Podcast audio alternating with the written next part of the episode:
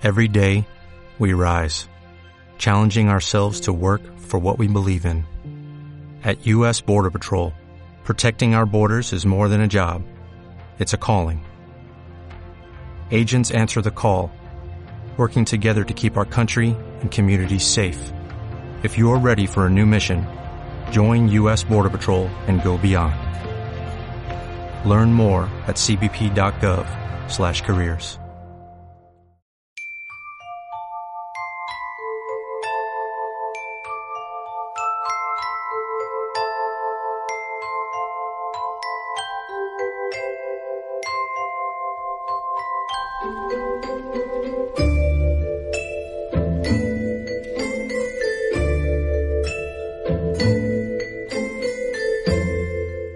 Hola excursionistas, soy José Luis Arribas y este es el supersonido de ventajas de viajar en cine desde Siéntelo con oído. Procuren todo su billete de ida, acomódense en su butaca y durante este tiempo háganme el favor de parar sus relojes. El viaje comienza. Hoy, Cine Kinky.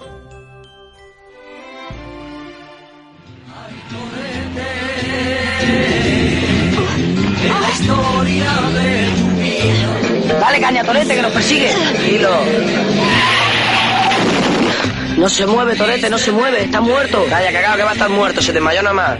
¿Tú eres ese que llaman el torete? Sí, señor. Adentro.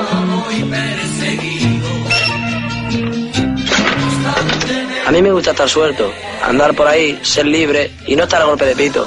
Y que serás mía, aunque le pese al mosque a tu tío y a quien sea. Que te quiero a mí solo y para siempre, por mi libertad. Qué escopetilla tan maja. Tres más tenemos, una para cada uno. ¿Y munición? Apuñado. Dios, la que vamos a armar. Toma. A lo mejor llega para sacar a mi porro de la cárcel. ¡Cuidado, Torete! Hay que estar atentos y ser precavidos. Uno en una esquina de la calle, preparado para avisar por si surge algún problema, principalmente si se acerca una patrulla. Otro al volante, esperando en el coche, con el pie sobre el acelerador, dispuesto a arrancar como un resorte automático. Sin pensar, solo actuar. Los demás darán el golpe, rápidos y precisos, violentos y directos, sin escatimar en lo que se lleven por delante. Suena una alarma y se mezclan gritos con un motor que quema la calzada. Un atraco imperfecto, otro más, a añadir a la lista de antecedentes de la banda de delincuentes. Podría ser esta una de las múltiples secuencias que conformaban la estructura de una película kinky, el género cinematográfico que nació a finales de los años 70 en España. Más o menos su corta vida abarcó una década, hecho que no se volvería a repetir nunca más. El cine kinky tuvo su significado y su razón de existir en una época y un contexto determinados. Aunque se realizaran obras posteriores y a pesar de que el cine contemporáneo en los últimos tiempos nos haya dejado una revisión del género, esta no deja de ser un homenaje, ya que las circunstancias que rodeaban a ese mundo fueron irrepetibles. Por ejemplo, era habitual tener entre el elenco de actores a los mismos delincuentes interpretándose a sí mismos o a otros conocidos malhechores como parte protagonista y del reparto y en la figuración. El cine kinky forma parte de la gran categoría del cine de explotación. Sus peculiaridades son consecuencia del marco histórico de la época de la transición, de las zonas marginales de las grandes urbes y del retrato realista de las capas más bajas de la sociedad. Precisamente el cine social alcanza aquí una significación auténtica y fiel, colocando frente a los ojos del espectador la violencia, la droga y la delincuencia de una forma incómoda y bruta sin concesiones.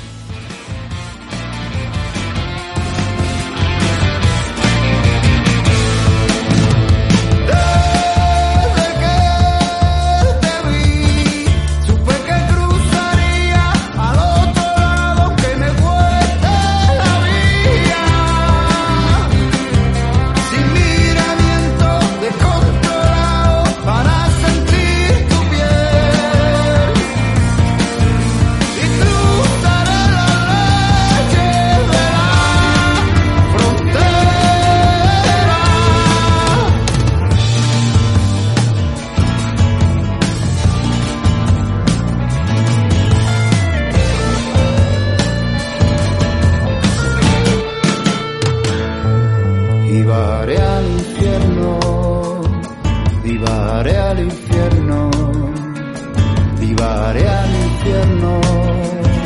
Y bajaré al infierno si tengo que morir. La historia de los quincalleros, los vendedores de quincalla, comerciantes de bisutería, modelaron y construyeron el origen de la figura del quinqui. Generalmente de etnia merchera, viajaban entre ciudades hasta que se asentaron en su extrarradio. La degradación del término, junto con la evolución de la conducta y actividad que le rodeaba, derivó en el kinky tal y como entendemos la palabra. Y allí, en la periferia, los héroes maleantes preparaban sus atracos. El cine kinky no solamente consistía en la narración concatenada de asaltos, tirones y robos de automóviles, con las consiguientes persecuciones. Había un importante espacio de denuncia comunitaria de las diferencias entre la gente adinerada y la desfavorecida y de la corrupción y los abusos de la autoridad.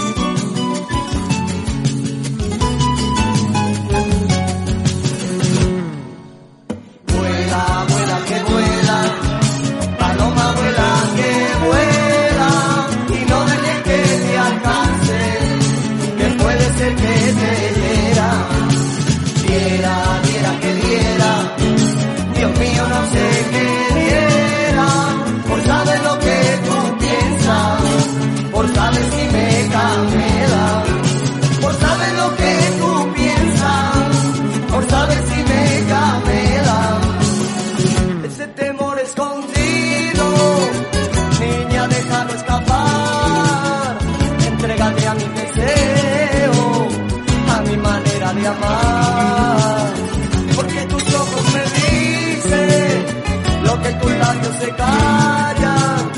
Atrévete, no tengas miedo. Amanece conmigo al alba.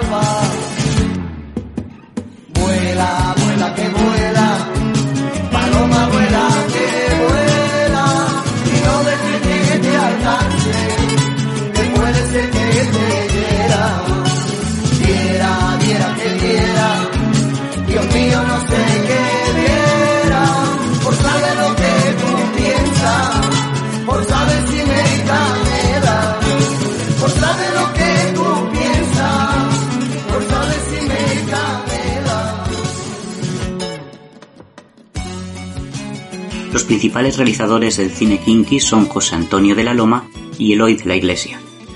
El primero es el pionero, el padre del género, con títulos como Perros Callejeros de 1977, Los Últimos Golpes de El Torete de 1980 y Yo el Vaquilla de 1985.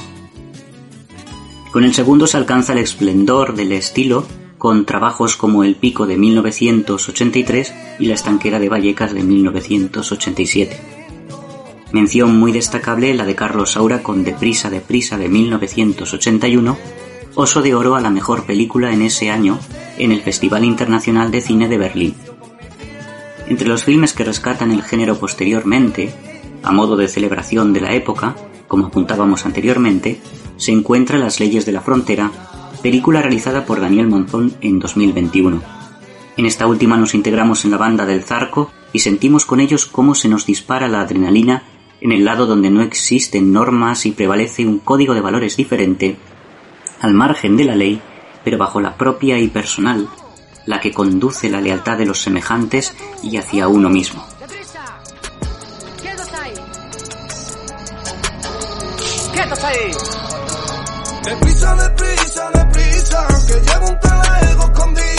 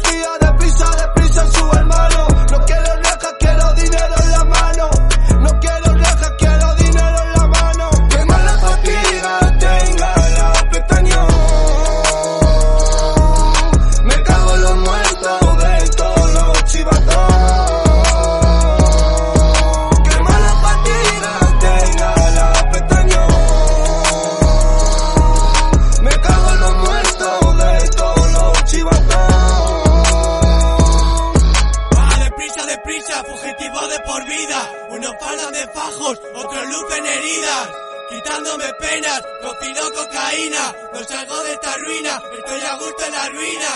Lo que te droga, me queja la vecina, me esperan con el mono temblando a la vuelta de la... Pues esto es el cine kinky, eh, un género totalmente autóctono español, eh, irrepetible, que tuvo lugar en un momento determinado, en un tiempo determinado, perteneciente, como ya decía, al cine de explotación.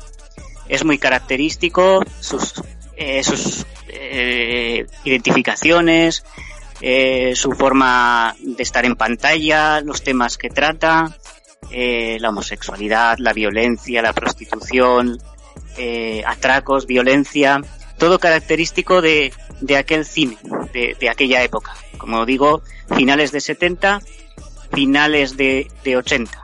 Eh, no sé cómo, qué os parece a vosotros, cómo vivisteis género, si os gustó. Yo igual, yo igual discrepo contigo, porque para mí la primera película de cine kinky es Los Olvidados de Buñuel.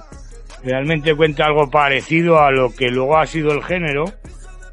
También se me ocurre la naranja mecánica, también se me ocurren otras referencias no tan ibéricas como The Warriors, o sea, como un fenómeno que fue, pues luego, la verdad es que las películas primeras que os he contado, sobre todo los, los olvidados, es muy vieja, pero bueno, fue un fenómeno de la transición y fue un algo especial sobre todo para los que éramos adolescentes de barriadas de, del medio urbano de grandes ciudades de esa época entre el franquismo y la democracia, que estaba todo muy mezclado y que en los barrios pues pillabas de referentes a ese tipo de personajes, esos personajes perdedores que en realidad pues no tenían nada que perder y por eso pues llevaban ese tipo de vida enfrentado a la sociedad, de atracos, de robos, de vida rápida.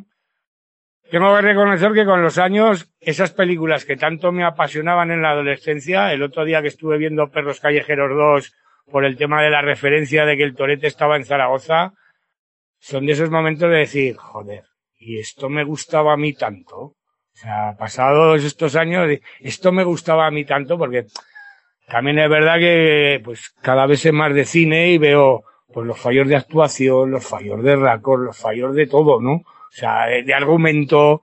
Pero en cambio, en ese momento, cuando tenía yo 14 añitos, 13 añitos, pues ibas al cine y veías esas películas, vamos, con una pasión que incluso eh, era admiración por los personajes que contaban. No sé, yo un poco así lo viví. Lo Sí, viví no, en no, sesiones del cine Torrero y el cine Venecia, mayormente. Lo viví esto, el reestreno. eh, independientemente de los gustos o no gustos, yo también estoy de acuerdo en que eh, esta, esta paréntesis o, o esta fase de, de cine kinky eh, se, se convirtió en, en un testimonio muy valioso de, de lo que era la España, la España de los, de los eh, parias, ¿no? Eh, eh, que sufrieron el, estrago de la droga, la desigualdad y, que, bueno, pues como tú decías, Santi, son los perdedores que se llevaron la, peor parte en aquella España de la transición, ¿no? O del tardofranquismo y la transición. Yo creo que es un testimonio que haya quedado perfectamente plasmado con películas que efectivamente, pues bueno, pues algunas adolecen de, tecnic- de, de fallos técnicos, pero eh, es el realismo sucio español y eso ahí queda y quedará para siempre, ¿no? O sea que tiene, aparte de que que, la- de, de Sí, que hay directores, eh, yo creo que muy potentes. El hoy de la, el hoy de la iglesia hizo cosas muy, pero que muy interesantes. In- Incluso el, eh, el propio Almodóvar hizo algo también de, de este tipo de, de cine. Eh, Carlos Saura, que también tiene cosas muy interesantes, con el Deprisa, Deprisa, que es con la que hemos, con la, la música con la que hemos terminado la presentación de José Luis. En fin, eh, que, que hay gente de mucho fuste que se ocupó de este tema. Es decir, que, que no es un tema menor, quiero decir. Yo, yo discrepo un poco con Santi sobre el tema de la, bueno, con Santi con José Luis, me vais a perdonar. Yo también viví en aquella época, ya era adulto, cuando, cuando el Vaquilla y el Torete, toda esta gente ya cometían sus, sus tropelías en, en, en Barcelona, además, que es donde vivía yo. Y los barrios, los barrios donde vivían, la mina, el, el campo de, el campo de la mina que llamaban, en fin, eran, y el cine que es, creo que solamente se debe circunscribir a ese, a ese tipo de, de ambiente, ¿no? Eh, la emigración, la migración de, de, de, la gente a las grandes ciudades, sobre todo Barcelona, que crearon esos guetos, eran auténticos guetos, eran, eran grupos étnicos diferenciados, eran como barrios eh, aparte, eran, era distinto, ¿no? Y, y de, ahí surgió Constantino de la Loma, que era un hombre más interesado eh, sociológicamente sobre ese fenómeno. Hizo estas películas, como dice Antonio, digo, eh, Manuel, sin eh, excesivo mm, rigor técnico, pero que, que, tenían su interés. A mí no me, no me gustaba ese cine especialmente, pero las vi y, y con interés, ¿no? Las películas que ha citado, por favor, El Pico ya no me parece una película de Kinkis, es una película más, eh, más compleja. Ahí está, trata el tema de, eh, del País Vasco, eh, que era completamente distinto. El, el, personaje no es un kinky, el, el hijo del guardia civil, eh, que era Antonio Cervino, Manuel Cervino, el, el, actor que hacía la película. Ya no creo que fuera así. Joven, jóvenes unidos por la heroína. Era Exactamente. Ya, era, era, el argumento de, del pico. Del pico, sí. Que es un poco y que luego hizo el pico 2. ¿eh? Sí, yo, pero ya no lo. Guardia Civil y una Berchales fueran colegas, vamos, en el guion Exactamente. Bien, pero sí, sí. en la realidad, aunque solo fuera por el caballo, no me lo creo. No, Perdona que te haya cortado, Néstor. No, no, pero que, que para mí no era el, el cine kinky. Kinky como, como, yo diría que como, como término que escribe unas, unas, unos personajes concretos, ¿no? De unas situaciones concretas que no se dan en el pico. Se dan en Deprisa, Deprisa, que ahí ya eh, lo tratan desde, desde, desde, esa periferia de Madrid, también eh, por la inmigración de aquellos años. Eh, y por supuesto, mm, Santi, mm, La Naranja Mecánica no es cine. Y de Warriors, no lo sé, eso ya no, no lo sé. Pero quiero decir que no, mm, el cine es independiente, lo bueno que tiene es eso, es ya, escucha, hay un cine pandillas, es José Antonio de la Loma, violencia... el Torete, el Torete, el Vaquilla, eh, luego hay el cine de, de, violencia, el cine de que has citado tú, eh, La Naranja Mecánica, es, eh, aparte de ser una obra maestra, eh, incluso está, es, es una obra que trata de un futuro, ¿no? O sea, de un futuro cercano donde la violencia es, forma parte de, de la sociedad y de la sociedad juvenil que tampoco eh. está tan lejano o estamos ya inmersos en ella, ¿no? Es decir, sí. desgraciadamente yo creo que la el cine, pobreza. El cine kinky tiene, y... tiene, es eh, original. Eh, no hay un cine kinky aparte de, del cine que hizo José Antonio Loma. Las pocas películas que se hicieron de cine kinky son esas, no hay más. Creo, a mi entender, es una cuestión particular, ¿no? Bueno, es que es, es yo creo que son formas distintas de, aproximarse a, ese fenómeno de, la pobreza, la desigualdad, eh, la marginalidad de los barrios, porque eso, eh, desgraciadamente, sigue presente en nuestra, en este eh, año 2022, ¿eh? el paso del tiempo no, no, no ha mejorado la, las cosas. Entonces, bueno, yo creo que de lo que se trata es de diferentes directores que se han aproximado al, a este tema desde puntos de vista distintos. Pero al final eh, lo que lo que subyace en todas estas películas que, que acabamos de mencionar es eso, ¿eh? o sea, el estrago de la droga, la pobreza, la marginalidad, la desigualdad, etcétera, etcétera. Sí.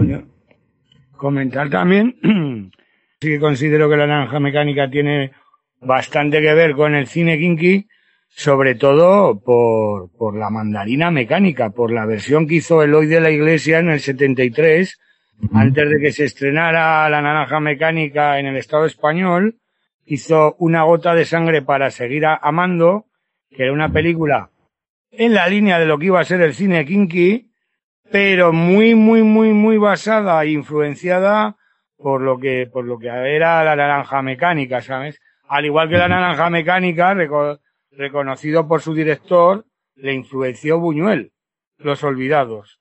O sea, todo se va entrelazando, igual sería prehistoria, pero sí que considero que, que tienen algo que ver. Obviamente no es lo mismo ver la naranja mecánica con la de cosas que te cuenta que Perros Callejeros 2, que me estuve viendo el otro día yo. Bueno, del que creo que no hemos hablado es de El Lute, que, que fue una película que, que ya a finales de los 80, creo recordar, eh, que tuvo una pegada tremenda. O sea, yo creo que El Lute la hemos visto todo el mundo. Es decir, que, que, ya, ya, había sido un bombazo bibliográfico, las memorias de Lutero Sánchez que había escrito, y, y ya había sido un bombazo musical la canción que le dedica Bonnie M, nada más y nada menos. Sí, señor.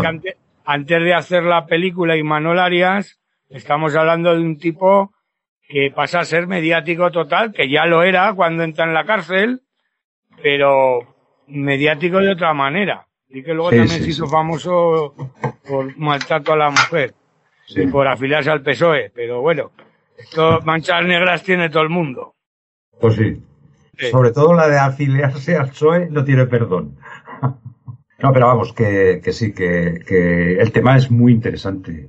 Que bueno, que, que cumplió una finalidad importante, que es dejar plasmado una realidad, porque fueron años terribles. Yo concretamente, eh, a, mí una de las cosas que más me impresionan, eh, y la, ya la habéis comentado, es el estrago que hizo la droga. La heroína. Eh, la heroína, o sea, la cantidad de eh, chavales jóvenes, chavales y chavalas, jóvenes que murieron en aquella época. Aquello fue tremendo, tremendo. O sea, fueron años salvajes. O sea, esa ansiada democracia que, que, todos esperaban o esperábamos en España por aquella época, pues la verdad es que no, no supuso ningún alivio ni ningún cambio para la gente desfavorecida, ¿no? Para, en fin, los que habitaban los barrios, las periferias y, las zonas más pobres, ¿eh? Sobre José todo. Luis, José Luis, en tu, en tu programa nos recomiendas una película que no es de los años 80. Casi nos podías hablar un poco de, de ello. Sí, efectivamente hay una película eh, contemporánea, más actual, que es Las leyes de la frontera, pero no es exactamente Cine Kinky, es una película de Daniel Monzón, muy actual, el mismo director que Celda 211, que lo único que pretende es una recreación, un homenaje al cine de entonces, una película con mucha acción, con un guion fantástico, actuaciones también muy buenas, eh, una película premiada, pero exactamente no va a ser nunca cine, cine kinky, siempre será una aproximación porque es un cine exactamente, como decía, perteneciente a esa década en nuestro país. Y estoy de acuerdo en lo que dice Néstor, al no estar de acuerdo con, con nuestro amigo Santi, porque La Naranja Mecánica y muchas otras películas pertenecen a ese gran género o estilo del cine de explotación, el Black Exploitation, el cine de artes marciales, todos esos géneros que mm, pertenecen a este gran estilo que lo que pretenden es crear un desasosiego en, la, en el espectador, en su interior, por medio de la violencia, naranja mecánica, por medio del sexo, por medio de la prostitución. Temas delicados, siempre. Porque el cine kinky es el que decíamos, el autóctono, el que proviene su término de los quincalleros, de los vendedores ambulantes que vendían la quincalla, esos objetos de poco valor, que se establecieron en las periferias de las grandes ciudades y que todo devino en, en la degradación, en la delincuencia, etcétera, y de ahí vino el término el kinky. Entonces, en ese sentido yo estoy de acuerdo más con Néstor que, que con Santi. Y respecto al pico, también lo considero cine kinky un poco más eh, orientado a, otros, a otras temáticas más serias, porque en un principio incluso los protagonistas iban a ser uno de ellos hijo de un terrorista. Mm, y recuerdo que haber leído que el director sufrió un, una amenaza por medio de, a través de, de ETA, de una forma velada a través del diario Egin de la época. Entonces tuvo que cambiarse los esquemas de esa película. Refleja, como bien decía, el tema de la de la droga, etcétera, también perteneciente a este a este género.